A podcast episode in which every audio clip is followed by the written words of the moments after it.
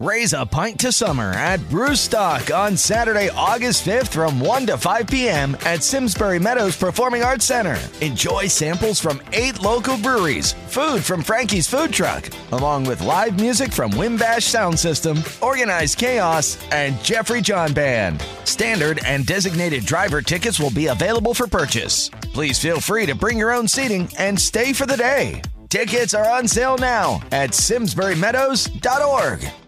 Los cojonaron todo porque es triste que yo lo diga, pues pasaron por encima a la gente que estaba vestida de verde. Le dejé el micro y me fui a cantar yo a la vez, cada uno, pues el que diga lo que quiera, pero yo no tenía por qué parar la canción. Me da mucha rabia porque nos costó mucho hacer las canciones seguidas, como cuando fuimos a ver a Ramones. Hola, soy Greta Thunberg y esto es la Podcast Record. La Polla Record en Chile y una fiesta que no fue. Tiro en la mesa lo que pude recolectar, material para analizar y pensar, desde Chile, desde otro país y entendiendo cada uno desde qué lugar lo ve. El presidente Sebastián Piñera afirmó que están en guerra. Estamos en guerra contra un enemigo poderoso, implacable, que no respeta a nada ni a nadie, que está dispuesto a usar la violencia y la delincuencia sin ningún límite Se intensifican las protestas en Chile, saqueos, incendios y enfrentamientos con las fuerzas de seguridad. El peor estallido social en casi tres décadas. El 6 de octubre, a las 0 horas, comenzó a regir el aumento en el precio del pasaje del metro. Los primeros en protestar son estudiantes. Se conoce como la primera línea de las protestas en Chile. Suelen cubrirse el rostro y no tienen miedo de enfrentarse a la policía en las calles. Y si no hubiese esta valiente primera línea de jóvenes que vienen desde las periferias eh, a organizarse y a frenar la represión de carabineros, cada manifestación sería una masacre por parte de fuerzas especiales. El baile de los que sobran ha sido un canto de unión entre los manifestantes, un sentimiento que ha acompañado las cuatro semanas de protestas callejeras. Este movimiento no solo tiene su propio himno, sino también distintos símbolos. Quizás el más importante es el negro Matapaco. Pasó de ser un personaje ícono de las protestas estudiantiles de hace casi una década y a dos años de su muerte, hoy su figura es venerada y ha causado una devoción tal que han aparecido homenajes desde Nueva York hasta Japón. La Polla Record cerraba su gira latinoamericana en Santiago, Chile. Argentina, Uruguay y Perú sin grandes problemas, más allá de algún disturbio en Argentina por lo menos. La gira terminaba, un Chile que desde hace un tiempo está viviendo un momento de lucha popular. Personalmente, con algunos chilenos que viajaron a Argentina, hablamos del excelente momento que era para que un tipo como Evaristo vaya a Chile a cantar, pero no para que sea una bandera, sino porque había mucha rabia contenida en mucha gente y coincidimos que era un buen momento para ir a juntarte con los tuyos y ver un show histórico de una banda que pensamos que no íbamos a ver nunca más abrazarse y sentirse menos solo durante 43 canciones. También hablamos del miedo a que en los alrededores del show la gente envalentonada, en masa y la policía gustosa de reprimir termine arruinando todo, cosa que no pasó. Por lo que sé, hubo poca policía o nula para evitar estos conflictos con el solo cruce de miradas.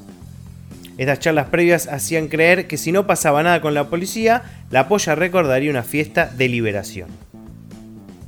Un compañero chileno me contó que en un partido de fútbol se unieron las hinchadas de Colo Colo y de la U de Chile solamente para gritar contra el poder.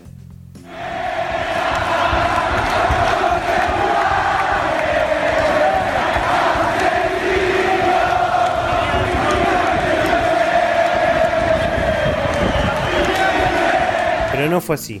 No hubo fiesta, hubo disturbios y show cancelado. Hubo miedo, hubo heridos, hubo gente que gastó mucha plata y que viajó de lejos. Hubo todo menos show.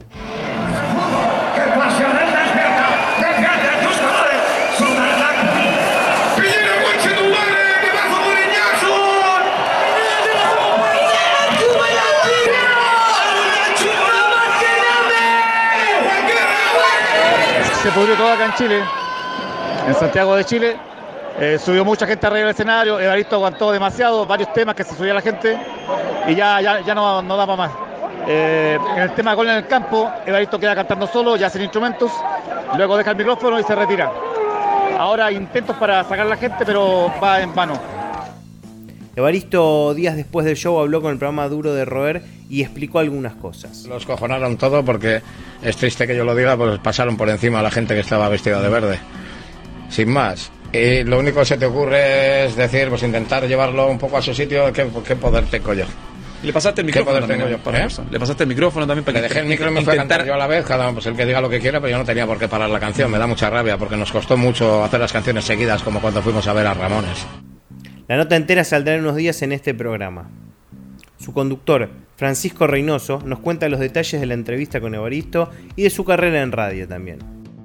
Chileno, brasileño, soy periodista, actualmente me desempeño como editor general de la radio Sonar, soy una de las voces de la radio desde su puesta al aire hace más de 10 años. Soy parte de Rockaxis, una plataforma rockera bien conocida a nivel latinoamericano. La entrevista con Evaristo fue en el contexto de uno de mis nuevos proyectos, más recientes proyectos, que es Duros de Roer, que es un programa que se emite a través de Sonar, también es un podcast y la entrevista con Evaristo fue en el marco del inicio de la segunda temporada, la segunda temporada que va a comenzar en marzo y que también va a salir a través de Instagram TV y YouTube.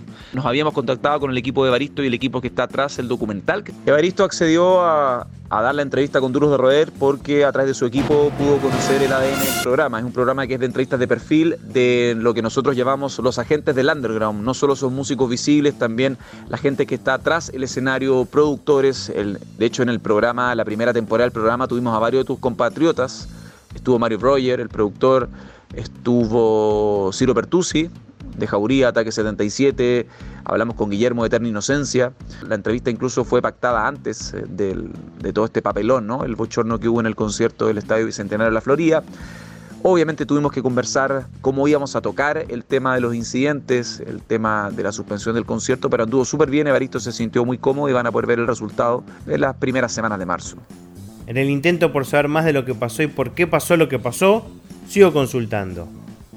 Los incidentes que terminaron por suspender el concierto del Apoyo Records eh, demuestran una falta de congruencia total por parte de un número de personas minoritarios que supuestamente estaban por las causas políticas. Los actos que uno vio o que la gente vio en el Estadio Bicentenario de la Florida demostraron que esas minorías no entienden nada del foco del estallido social, no tienen nada que ver con la gente que va a la hora llamada Plaza de la Dignidad en los últimos cuatro meses y son solo un grupo de pelmazos, un grupo de gente que estaba pasada, un grupo de gente que estaba borracha y solo quería figurar arriba del escenario.